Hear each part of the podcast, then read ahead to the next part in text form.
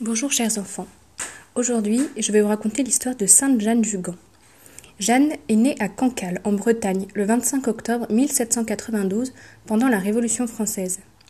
Son père était marin comme la plupart des hommes de la région. La moitié de l'année, il était en mer pour la grande pêche. Et un jour, il ne revint pas. Pauvre petite Jeanne, elle n'avait que cinq ans. Jeanne, la cinquième de la petite famille, était une très bonne fille, obéissante et travailleuse. Elle gardait les deux plus petits, aidait sa mère de toutes ses forces, et dès qu'elle fut assez grande, elle se plaça comme aide de cuisine pas loin de chez elle. Un jour, elle dut quitter sa maison et son village pour aller à Saint-Servant, près de Saint-Malo, et devenir infirmière. Jeanne avait pensé se marier, et puis, au cours d'une mission, elle avait compris que le bon Dieu la voulait tout à lui, pour une œuvre, mais sans savoir laquelle. Alors elle attendait, en secourant les malheureux. Et voilà qu'une bonne demoiselle la pria de quitter l'hôpital pour venir la soigner. Jeanne accepta et vint habiter chez elle. Cette vieille dame avait beaucoup de manies, et Jeanne la servait et la soignait avec tant de patience qu'elles devinrent de grandes amies. Et en mourant, la bonne demoiselle légua à sa servante son mobilier et quatre cents francs. Jeanne s'installa donc avec une amie, Françoise, et pendant que Jeanne allait travailler, Françoise s'occupait du logis. Bien que peu solide, Jeanne était une travailleuse.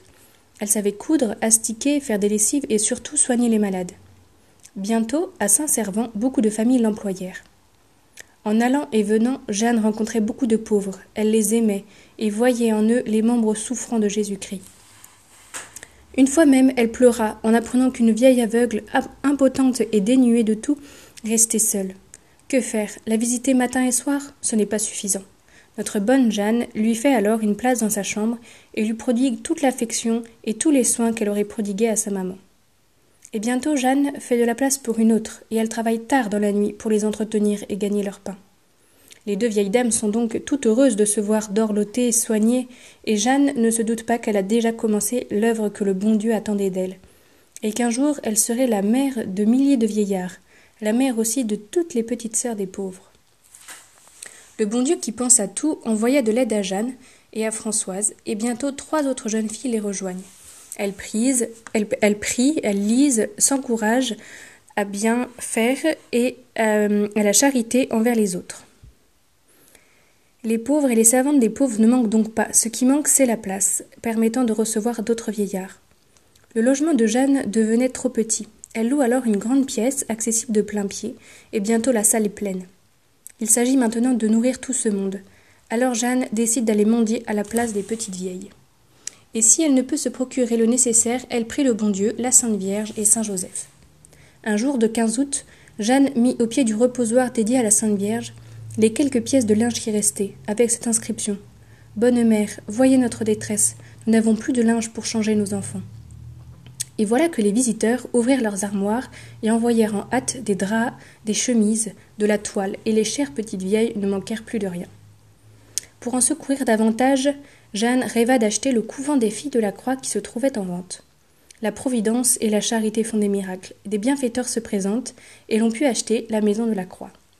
Bientôt, elle abrita vingt, trente, quarante grand-mères, et une partie du bâtiment fut réservée aussi aux bons vieux. Les servantes des pauvres sont pleines de patience, de dévouement, de courage. Elles sont toutes simples, souriantes et douces. Elles sont vraiment les petites sœurs de ceux qu'elles hébergent.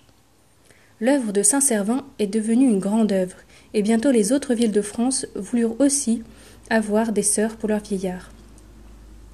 Et Jeanne allait toujours avec son grand panier arpentant les villes et les campagnes. Dès qu'elle était là, toutes les bourses s'ouvraient. Et puis la Providence veillait toujours. Le bon Dieu a toujours les yeux sur nous. Il veille sur nous à chaque instant parce qu'il est notre Père. Il fallait aussi une maison pour former les jeunes filles qui voulaient être sœurs des pauvres. On l'établit à Saint-Perne, entre Rennes et Dinan. On l'appela Tour Saint-Joseph, et c'est là que Jeanne passa les vingt-six dernières années de sa vie. Le bon Dieu, qui la voulait très humble, avait permis que depuis bien longtemps elle ne fût pas supérieure. Jeanne était une petite sœur comme les autres, plus grande peut-être par la taille, mais si petite dans sa simplicité. Peu à peu, Jeanne s'affaiblit, et le vendredi 29 août 1879, Tandis que debout elle lisait son chapelet, la mort vint la chercher. Père, dit-elle, ouvrez aujourd'hui vos portes à la plus misérable de vos petites filles, qui a si grande envie de vous voir. Puis s'adressant à la Sainte Vierge, Ma bonne mère, venez à moi, vous savez que je vous aime et que j'ai bien envie de vous voir. et elle partit chez le bon Dieu à l'âge de quatre-vingt-dix ans. Le Christ, qui nous a dit Bienheureux les pauvres, bienheureux les humbles, la plaça bien haut dans son paradis. Aujourd'hui, on compte à travers le monde six mille petites sœurs des pauvres et trois cent sept maisons. Sainte Jeanne du Gand a été canonisée le 11 octobre 2009 par Benoît XVI et elle est fêtée le 30 août.